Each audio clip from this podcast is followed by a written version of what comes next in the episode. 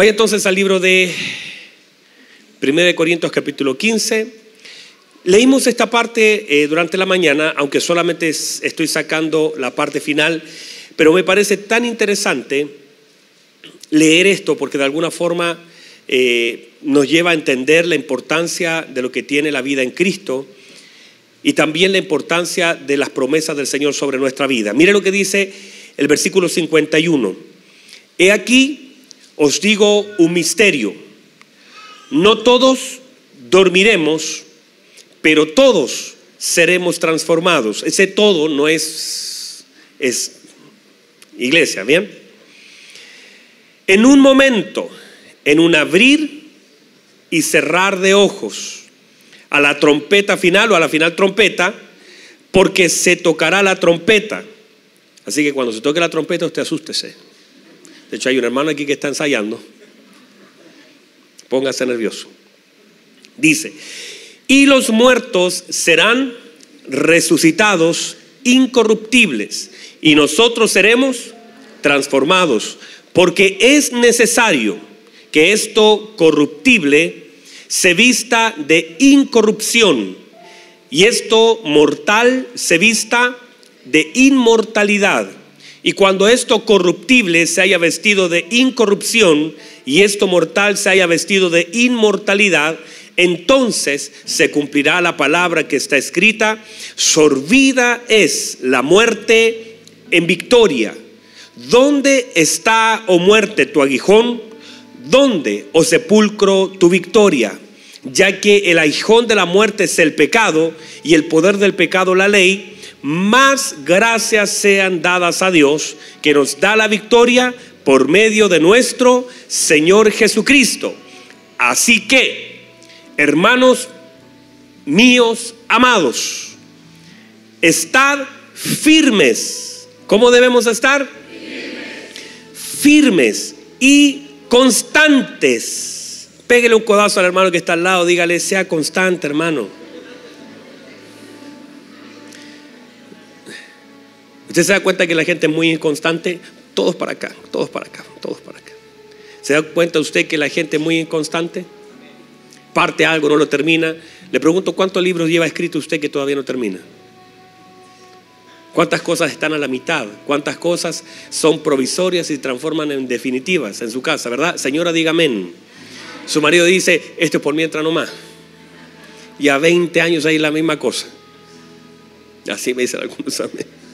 Dice, así que hermano mío, estad firmes y constantes. Luego dice, creciendo. ¿Qué, ¿Qué, debemos hacer? Debemos crecer. ¿Verdad que sí? ¿Dónde debemos crecer? en la obra del Señor. ¿Cuándo debemos crecer?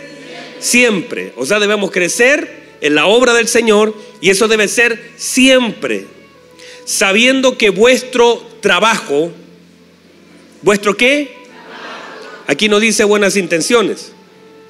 Porque la iglesia está llena de gente con buenas intenciones. De hecho, hay un libro en la Biblia que podría decirse las buenas intenciones de los apóstoles.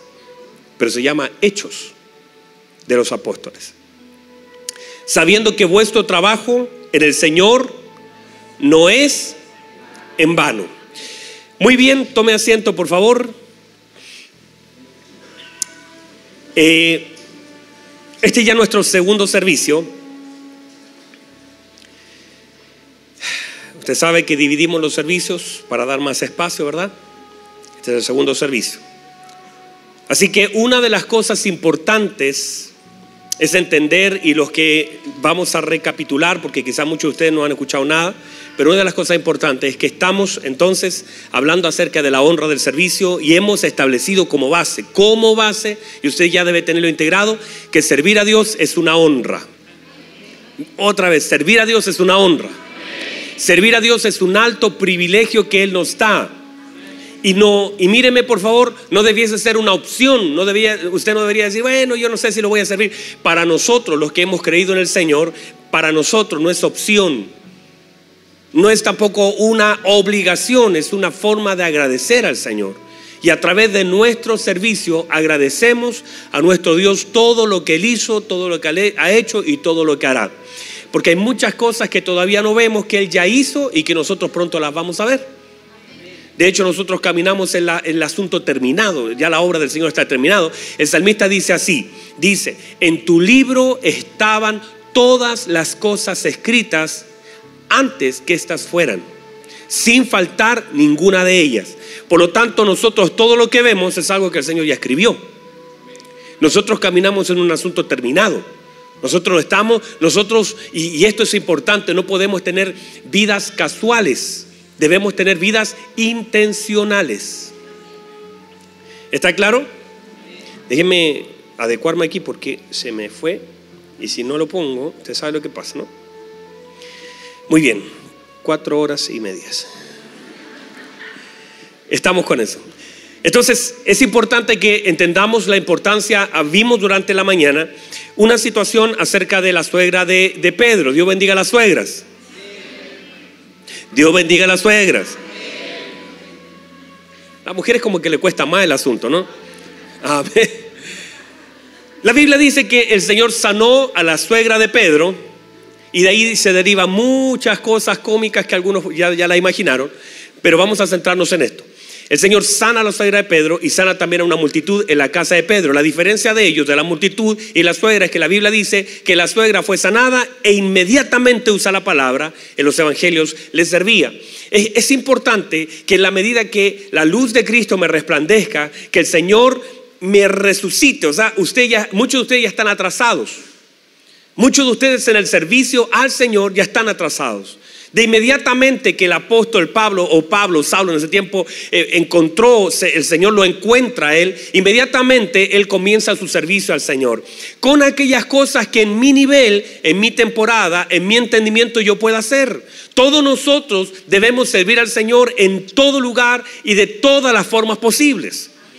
Hemos establecido que no limitamos el servicio a Dios o no pensamos que servir a Dios es solamente desde un púlpito, desde una batería, desde una cámara. El servicio a Dios es mucho más que eso. De hecho, apagándose la cámara, usted sigue sirviendo al Señor. De hecho, usted dejando... Ay, no hay nadie acá, pero bueno, pensemos que está Lexi dejando de tocar, de todas formas usted debe seguir sirviendo al Señor. O sea, no es, ah, nosotros tenemos el concepto, vamos a servir al Señor y eso lo asociamos a venir a la congregación. ¿A qué vas? A servir al Señor. Y cantamos tres coros y pensamos que eso es servir al Señor. El servir al Señor es 24 horas desde que llegamos, desde que el Señor llegó a nuestra vida, desde que nos levantó, nos resucitó, comienza un servicio activo y no hay vuelta atrás.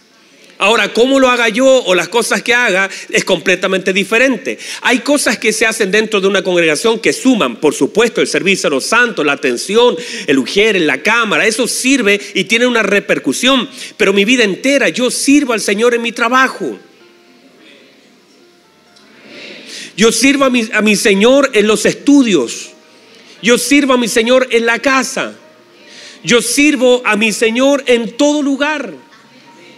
No es que yo limite mi servicio a Dios y que diga, no, yo sirvo a Dios y en qué lo sirve yo soy mujer. Esto es una función dentro del cuerpo y no está mal. Hágalo, eso está bien porque de alguna forma colaboramos con, con, el servicio a los santos. Pero mi servicio a Dios no está limitado. Yo no vengo a servir a Dios a la iglesia, yo sirvo a Dios en mi vida. Dígame amén. Yo sirvo a Dios en mi vida, mi vida es un servicio a Dios.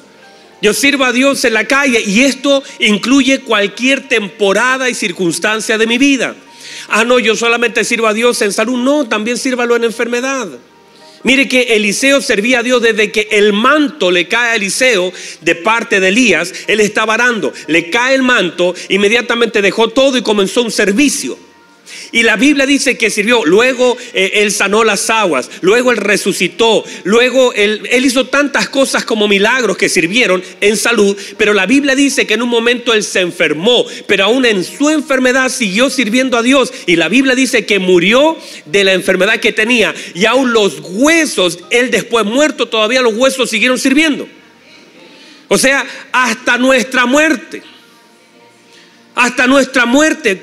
El día de mañana hasta cuando yo, no sé yo, usted mejor, cuando partamos del escenario de esta tierra, todavía aún nuestra muerte puede seguir sirviendo al Señor.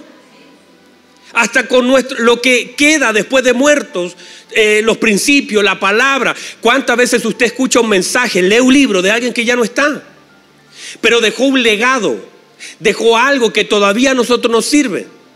¿Verdad que sí? Todavía esas cosas, hay algunas cosas que permanecen y perduran de personas que eh, hicieron algo que fue significativo. O sea, nuestra vida sirve al Señor. De cualquier estación, si está enfermo, todavía puede servir al Señor. Si está sano, con mayor razón debe servir al Señor. Si está en escasez, todavía puede servir al Señor. Si está en abundancia, sirva al Señor. O sea, servimos al Señor desde cualquier estación de nuestra vida. No podemos condicionar nuestro servicio a Dios por las estaciones de nuestra vida. De hecho, hablamos de Daniel. Daniel sirvió al Señor en presión, lo estaban persiguiendo para matarlo, sirvió al Señor. Daniel sirvió al Señor delante del rey. Daniel sirvió al Señor en un foso de leones. Daniel sirvió al Señor cuando estaba eh, en el gobierno como autoridad máxima. Daniel sirvió al Señor como esclavo. Tú puedes servir a Dios en cualquier área, en cualquier lugar. Josué sirvió al Señor estando en el desierto y Josué sirvió al Señor estando en la tierra prometida. Servimos al Señor en cualquier lugar. No somos demasiado viejos. Abraham sirvió al Señor. Eh, todos los hombres que vemos que ya eran pasaditos de la Caleb sirvió al Señor, Josué sirvió al Señor ya anciano, por lo tanto la edad tampoco es una excusa para no servir al Señor. Ah, es que yo soy muy niño. Eso dijo Jeremías. Yo soy niño y aún el Señor le dijo, no digas que soy niño. No es que yo no sepa tu edad, ¿cómo no voy a saber tu edad? Y el Señor le da una palabra aún siendo niño. Él siendo niño sirvió al Señor, Samuel siendo niño sirvió al Señor. Entender que nuestra edad tampoco es un argumento delante de Dios para dejar de servir. Si estamos enfermos, estamos sanos, si tenemos plata, no tenemos plata, nada es argumento. Y a veces Dios a través de las cosas faltantes prueba nuestra fidelidad. Y, por eso debemos aprender a servir al Señor aún así con cosas pendientes. Porque todos tenemos cosas pendientes.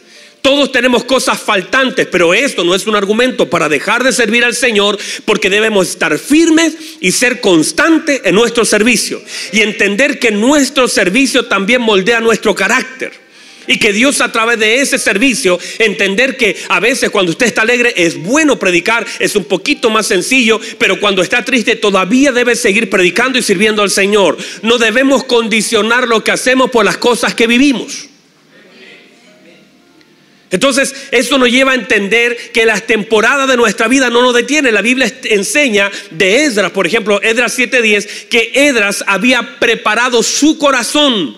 Usted tiene que preparar su corazón para el servicio de Dios preparar sus emociones para el servicio de Dios. Cuando, cuando yo leí eh, eh, hace tiempo atrás un libro que hablaba de las águilas, noté que una de las características de la águila es que eh, a veces la mamá águila lanza su pollito que todavía no puede volar, lo lanza desde mil pies de altura, lo lanza al vacío y el pollito va dice el autor, pensando, ¿por qué mi mamá me tiró tan alto? ¿Acaso no me quiere, no me ama? Y esas cosas que vienen de alguna forma a gobernar los pensamientos de las cosas que no entendemos. Porque muchas veces por no entender algo lo criticamos. A veces la falta de entendimiento te genera crítica. Muchas de las críticas que salen de nuestra boca nacen de la falta de entendimiento. Mire lo que dice Marta. Ah, mira, mire, cuando Marta se levanta, no solamente critica a María, lo que ella hace es criticar a Jesús. Cuando estamos desenfocados, comenzamos a, disparar para cualquier lado. Tú, tú, tú, tú, tú. Ella disparó no solamente a María, ella le disparó al Señor. Le dice, Señor, no tienes cuidado. Tú eres el problema, le dijo. Y siempre Marta tuvo una acusación hacia Jesús. Si uno ve, siempre Marta acusó al Señor, no solamente cuando estaba en la casa, Señor, no tienes tu cuidado que mi hermana me deje servir. Usted debería decirle a ella, usted no tiene cuidado de mí. Y ella comienza a criticar al Señor. Luego cuando en la resurrección sigue criticándolo. Si tú hubieras estado aquí, siempre era Marta, servía, pero era crítica. Pégale un codazo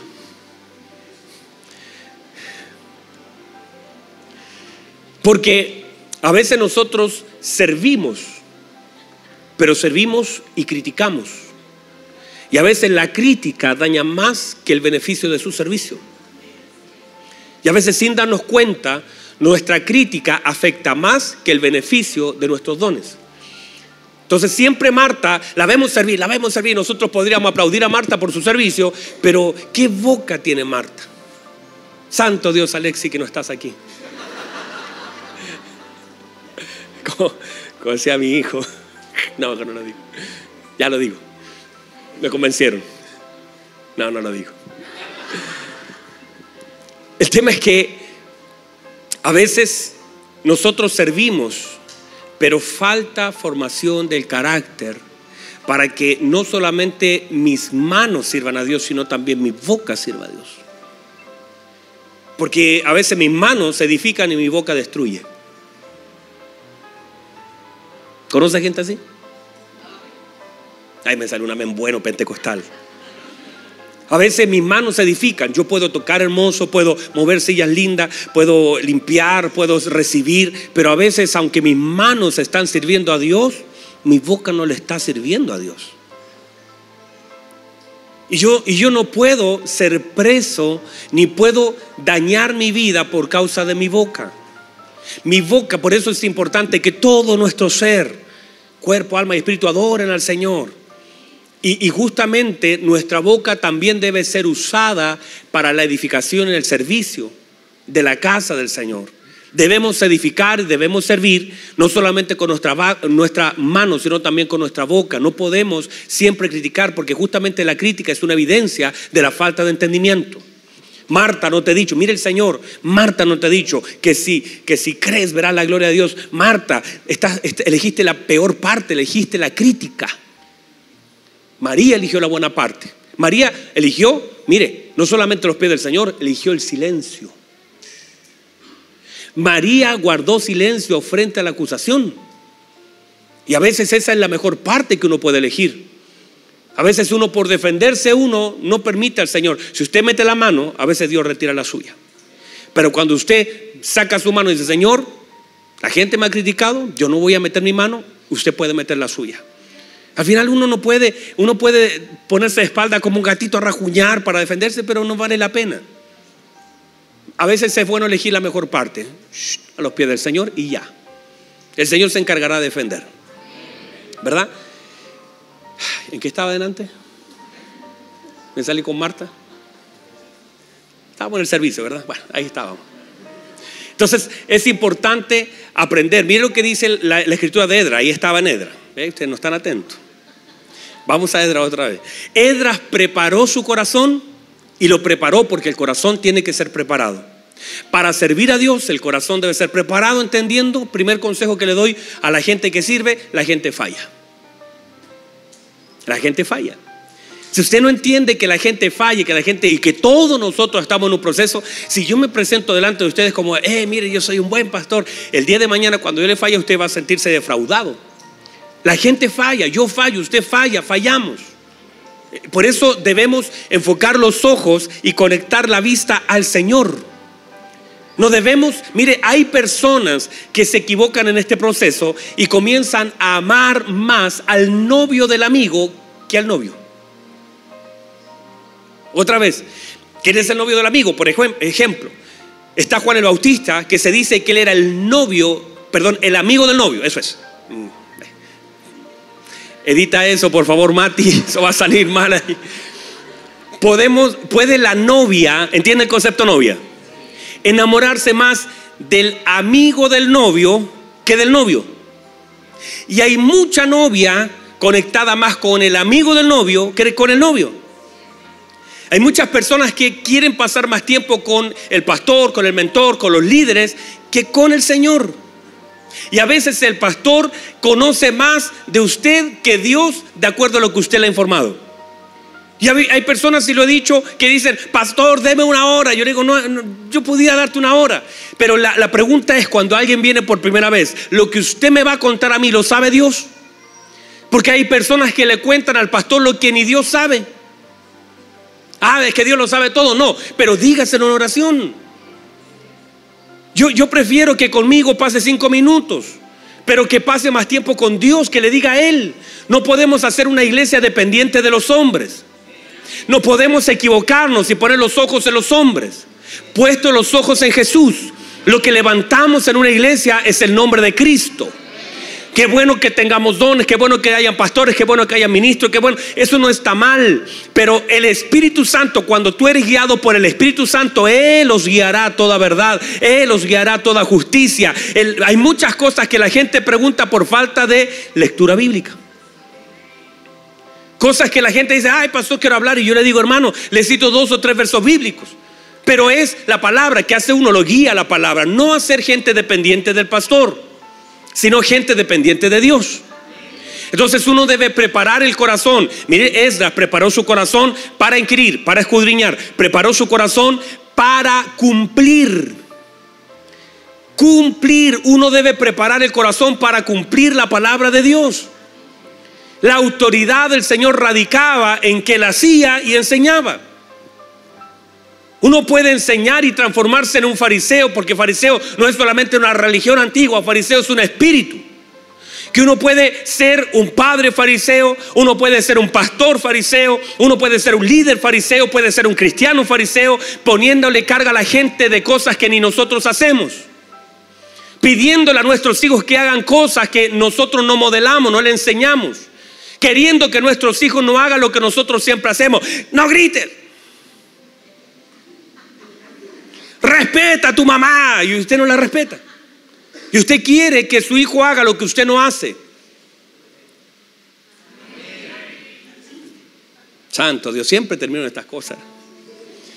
Pero a veces nosotros nos equivocamos en eso. Por eso hay que preparar el corazón para cumplir. Porque nuestra autoridad como hijo de Dios se basa también en el cumplimiento de aquellas cosas que el Señor ya nos ha impartido. En la medida que nosotros cumplimos la palabra de Dios, hay autoridad de la palabra de Dios en nosotros. O sea, usted no tiene autoridad si usted no cumple. ¿Cómo usted va a tener consistencia? ¿Cómo usted va a tener eh, eh, consistencia y consecuencia en la vida si usted mismo, sabiendo hacer cosas que el Señor ya le ha enseñado, no la hace? ¿Cómo usted va a poder enseñarle a su hijo, mira hijo, tienes que perdonar a, tu papá, a tu mamá, a tu amigo, si usted mismo le cuesta tanto? No es una cosa de cuánto sabe, sino de cuánto imparte de lo que usted hace. Porque muchas veces podemos saber, pero si no hacemos, falta consistencia. Por eso hay cosas que a nosotros nos falta autoridad por causa de no cumplir la palabra de Dios. Por eso Edras, antes de enseñar, la Biblia dice, preparó su corazón para aprender, inquirir, profundizar. Preparó su corazón para, para cumplir. Y tercero, preparó su corazón para enseñar. No podemos nosotros enseñar sin primero cumplir. No podemos poner carga sobre otro que nosotros mismos nos llevamos. No podemos pensar en que quiero ser maestro sin primero ser alumno. Por eso la Biblia dice de Josué, mire cómo parte el libro de Josué capítulo 1. Dice así, Josué, siervo de Moisés. Ahí se define todo lo que viene hacia adelante, de todo lo que el Señor puede hacer, porque lo que hizo Josué fue servir a Moisés. No era extraño que ahora Dios sumara personas a su vida que le ayudaran en la tarea. ¿Por qué? Porque Él fue fiel. No es extraño que tu hijo te honre porque tú honras a tus padres. No es extraño que tus hijos te honren, te respeten porque tú respetas. No es raro. Debiese ser lo natural. Porque es lo que estamos, aún así usted nunca le dé una clase en su casa de respeto. El respeto es, pero él ve y modelamos de acuerdo a eso. Me cansé con ustedes. Pero entonces, qué importante es ser consecuente con las cosas y entender que nuestra boca es un depósito de Cristo y que por aquí se filtra lo que por aquí se procesa. Y que en la medida que aquí haya un proceso, que por aquí la cosa se esté moviendo, aquí solamente va a salir porque lo que se presiona aquí sale por aquí. Y que la presión no viene a destruirlo, la presión viene a sacar el depósito. Toda presión saca lo que hay dentro, lo que está guardado. Por eso usted presiona un poquito y cuando la gente, hay gente que de pronto reacciona mal. Reacciona mal por la presión, pero eso no es la presión, eso es lo que había dentro. Porque lo que sale simplemente es la manifestación de lo que siempre estuvo sin presión. Pero presiona a la gente. Uy, yo no conocía que María era así. Yo no tenía idea que, que era así. Oye, pero ¿Por qué? Porque la presión manifiesta lo que hay dentro, pero a, la medida que a usted, si tiene el depósito de Cristo en su vida, no importa cuánta presión ejerzan sobre su vida, siempre saldrá lo mismo. Mira, Esteban lo estaban presionando, tantas piedras le tiraban y lo presionaban que lo que salió de él era lo que llevaba. Padre, perdónales porque no sabe lo que hacen. El depósito que tenía él era un depósito de Cristo. Y las piedras sacaron el depósito. La pregunta es, cuando a ti te lanzan piedras, cuando a ti te critican, cuando a ti te tratan injustamente, cuando tú estás siendo bajo presión, cuando te está presionando la vida, ¿qué sale de ti? Porque lo que sale solamente evidencia lo que estaba gobernando el corazón. ¿Ve? Entonces, ¿qué debemos hacer, pastor? Cambiar lo que está gobernando el corazón dejar espacio para Cristo. A veces estamos tan llenos de nosotros que no hay lugar para el Señor. Sacar aquellas cosas que están mal, remover aquellas cosas que están mal en nosotros y cambiar la fuente de lo que estamos comiendo, de qué nos estamos alimentando. Si usted se alimenta de Cristo, cuando le den un golpe, Cristo va a salir. ¿Verdad que sí? Entonces, entendemos este concepto de servir a Dios y la preparación. Y en la medida de nuestra preparación, en la medida de nuestra madurez, muchas cosas, porque lo decíamos en la mañana, que hay cosas que por causa de la estatura ya ni siquiera podemos entrar. El Señor nos ha dado una estatura espiritual. La Biblia dice que nosotros vamos creciendo. Ese crecimiento te impide entrar donde antes entraste. Claro, yo antes eh, con mi hijo entraba, no sé, el otro día fuimos a, Yuki, no sé cuánto se llama, a unos juegos que hay para niños. Y él cuando era chico entraba, ahora entra su hermano, pero a él le dijeron, usted está muy grande. Y el Daniel me dijo, ah, pero yo quiero entrar con él. Y no lo dejaron entrar porque era muy grande. El peso de él podía dañar sus, los jueguitos. Hay juegos que no avanzan, hay unos juegos que son unos patitos que dan vuelta y que él se sube y ya no avanzan por el peso porque está hecho para un tipo de niños. Hay, hay lugares por causa del crecimiento donde ya no podemos volver. Hay cosas que usted está demasiado grandecito para poder entrar. No entre en juegos del diablo. No entre, no le dé lugar, no genere condiciones para satisfacción de deseos. No genere condiciones para caídas. Crezca su crecimiento debe ser también medido en la madurez de sus decisiones.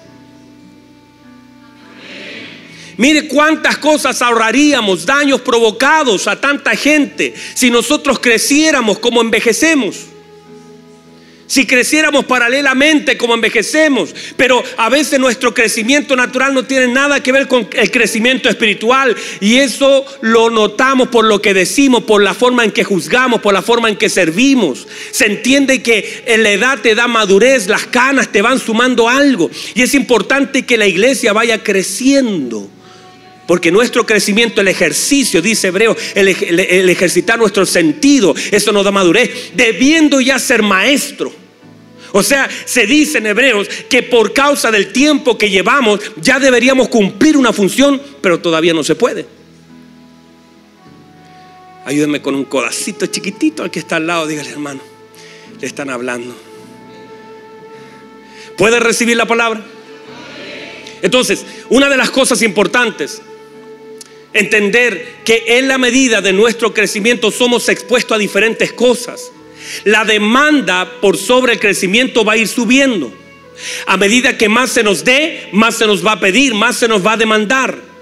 La, la demanda del crecimiento, por eso es importante ajustar nuestra vida ajustar nuestras acciones. Se espera que nosotros podamos crecer. Se espera que nosotros podamos servir en la medida de nuestro crecimiento y madurez. Y que eso pueda servir para la obra de Cristo, para que esto sea más productivo, para que la carga sea repartida en todos nosotros, para que entienda que yo fui puesto en un lugar estratégicamente por Dios, no para reclamar por donde estoy, no para decirle, Señor, ¿por qué estoy aquí? Porque si todavía estamos en la etapa etapa de pensar, ay Señor, ¿por qué me trajiste aquí? No hemos entendido nada. Que nuestros caminos no le son ocultos a Dios. Y desde que llego a Cristo, alguien va dirigiendo mi caminar. Y que si estoy aquí no es para arruinar nada, es para traer el reino, para establecer la voluntad de Dios. Es para llevar la luz a donde se necesite. No voy a reclamar donde el Señor me puso, voy a agradecer, voy a honrar al Señor. Yo estoy puesto donde Dios me quiere tener.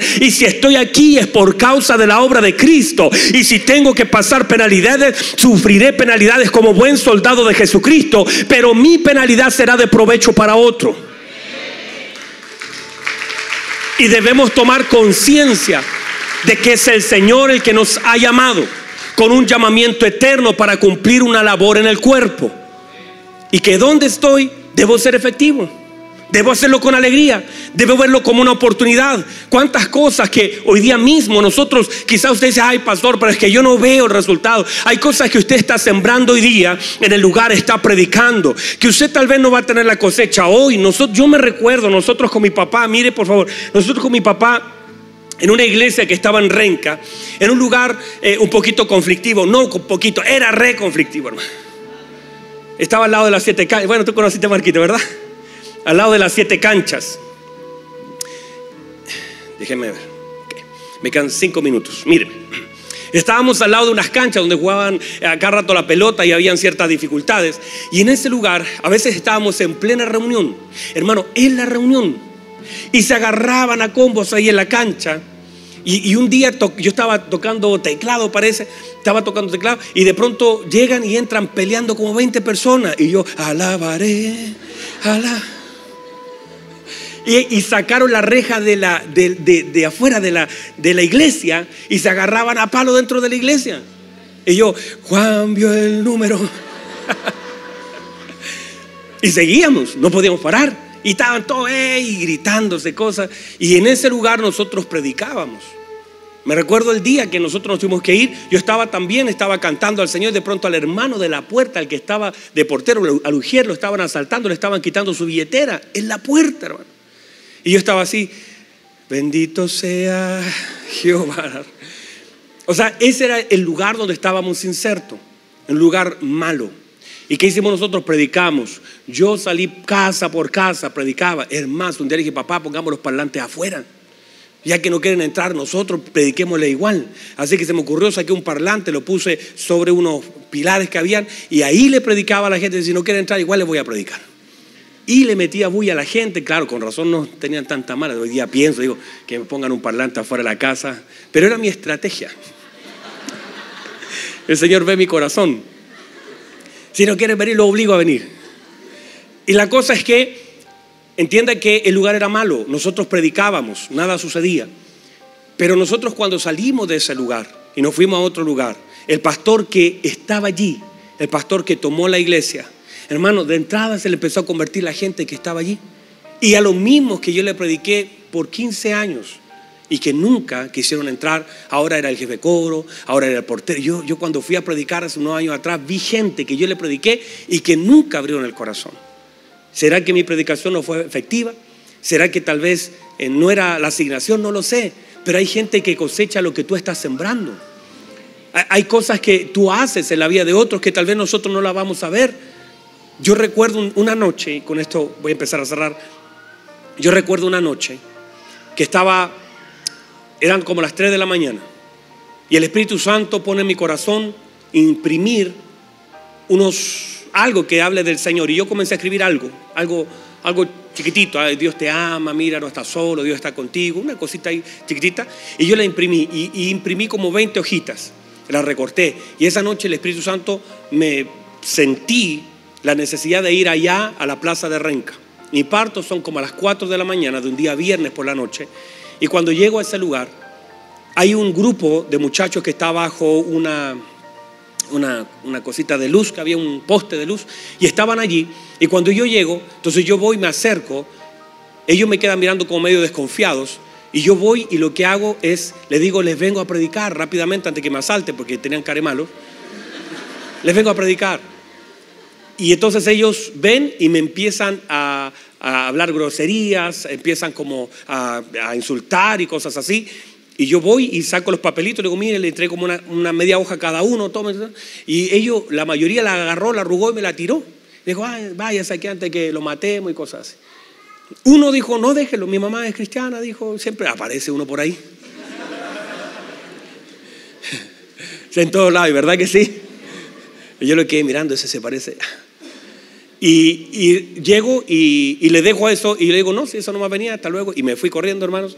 Esa era mi labor. Pasaron el tiempo y yo pensaba siempre, ¿para qué hice eso? Me expuse, fue complicado. Es verdad que no fue fácil. Pero al tiempo, cerca cuatro o cinco meses, no sé, estoy en un supermercado y una, una niña se me acerca, vienen dos niñas, se me acerca una y me saluda y me dice, hola, ¿cómo está Abel? Yo bien. Y, ella me dice, te presento a mi amiga y me dice, mire, eh, Abel, eh, Abel, ¿cuánto dijo? Abel Palma. Y, cuando dice Abel Palma, se me abraza. Yo no sabía que era tan famoso hasta ese momento. se me abraza y, se me pone a llorar. Entonces yo no entendía nada, yo dije, qué raro. Perdón. No entendía nada, decía, qué raro. Entonces ella se pone a llorar y me dice, usted fue, ¿verdad? Usted fue un día a entregar unos papelitos a unos muchachos que estaban en una plaza, ¿verdad? Aquí en Renca. Le dije, sí, yo fui hace, hace meses atrás, y no me acordaba. Y, y me dijo, bueno, esa noche, mi hermano, mi hermano que estaba metido en la droga por más de 10 años, cuando usted se fue y todos se fueron, él se quedó allí y empezó a recoger los papelitos y empezó a leerlo. Y leyó uno, y leyó otro, y leyó otra vez, y los abría y los volvía a leer. Y mientras los estaba leyendo, el Señor cada vez que leía iba como sacando algo de él. Terminó de leer llorando, se fue a la casa, le pidió perdón a mi mamá, le pidió perdón a mi papá, me pidió perdón a mí. Hoy día ya está congregándose con nosotros. De ese día en adelante comenzó a congregarse con nosotros y hoy día ya es un hijo del Señor. Cuando, cuando tú ves esas cosas, tú te das cuenta que tu trabajo no es en vano. Que a veces no lo ves inmediatamente. Que hay muchas cosas que inmediatamente no ves cuando tú las haces. Pero Dios no dejará que su palabra vuelva vacía. Que en algún momento la vuelta se va a dar, en algún momento te vas a encontrar con aquella persona que le predicaste. Estaba yo, me recuerdo, en la, en la, en la calle y un día, pasa, Jesús, pasa, si no pasan yo sigo contando.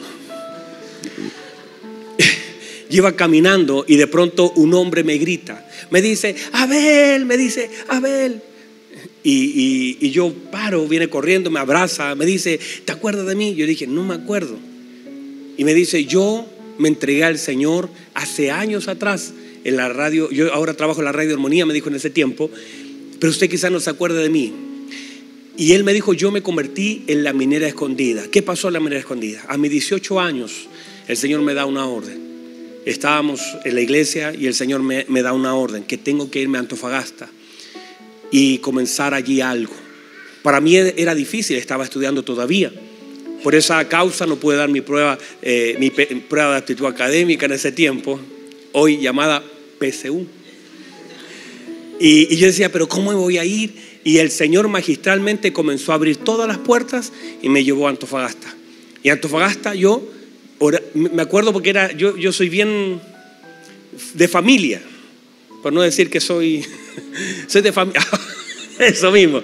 Soy mamoncito, soy así como familiar. Un muchacho familiar. Entonces, para mí, separarme de mi mamá, de mi papá, de mi hermana era como terrible. O sea, ¿cómo lo voy a hacer? Y recuerdo que yo me fui a Antofagasta, cuando ya me fui, porque Dios magistralmente abrió todo, porque cuando Dios te necesita en un lugar, Dios abre la puerta, hermanos. Cuando Dios te necesita en un lugar, no tienes que empujar delante de ti.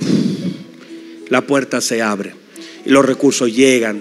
Todo se alinea cuando Dios te necesita en un lugar. Dios abre lo que tenga que abrir, saca lo que tenga que sacar, levanta lo que el Señor cuando te necesita, Dios abre. Y recuerdo que me voy en el bus y me voy llorando. Me acuerdo mi mamá y mi hermana fueron a dejar al terminal y yo lloraba y lloraba y veía. Y cuando llego allá a Antofagasta, yo digo, ¿qué hago acá? Señor, ¿cómo lo hago? Y me acuerdo que cada noche me iba a orar a un tractor que estaba abandonado en el desierto, 12 mil personas en Antofagasta, en la minera escondida. Y yo decía, Señor, ¿qué hago acá? No sabía ni por dónde empezar, no sabía qué hacer. Y estaba en un tractor llorando, ya llevaba como dos meses y lloraba, Señor, ¿qué hago aquí? Sin saber, tú me trajiste, sé que me trajiste, pero ¿qué hago? ¿Cuál es la dirección? Y mientras estaba orando, escuché una alabanza aquí en mi oído. Y dije, ¿a dónde hay? ¿Dónde hay? Y empecé, allá está la cosa. Y me dirigí al cuarto donde estaba salida esa alabanza, había un par de hermanos que estaban cantando. Y en ese lugar, cuando mis hermanos estaban cantando, me presenté, le dije, yo vengo, y le dije, aquí me trajo el Señor. Y entendí que Dios me trajo Semana siguiente voy y digo, hagamos una campaña evangelística, esto hay que, hay que hacer algo grande. Y comenzamos y comencé a pegar letreros en los teléfonos, habían dos teléfonos en la medida escondida y había una fila como de 200 personas para hablar por teléfono un ratito con su familia y ahí ponía letreros, yo decía, ponía estadística de, de asaltos, estadística de engaños, estadística de un montón de cosas, le decía, ¿sabes cómo estará tu esposa? ¿Sabes cómo estarán tus hijos? Yo era cruel, hermano, era cruel la cosa. Decía, tantos accidentes que hay, oración por la familia este domingo. Claro, se me llenó eso, hermano. Ah, nos pasaron una sala de cine, ese, ese lugar se llenó. Y la primera vez que comenzamos a predicar, cientos de personas entregaron su vida al Señor. Terminé mi trabajo allá un par de meses, ese lugar cada domingo se llenaba, la gente venía al Señor. Y uno de ellos lo encontré después de años. Se acercó para decirme gracias por haber ido a predicar porque ese día conocí al Señor. El primer mensaje que usted predicó, conocí al Señor y hoy junto a mi familia servimos a Cristo. Entender que a veces usted tira una semilla.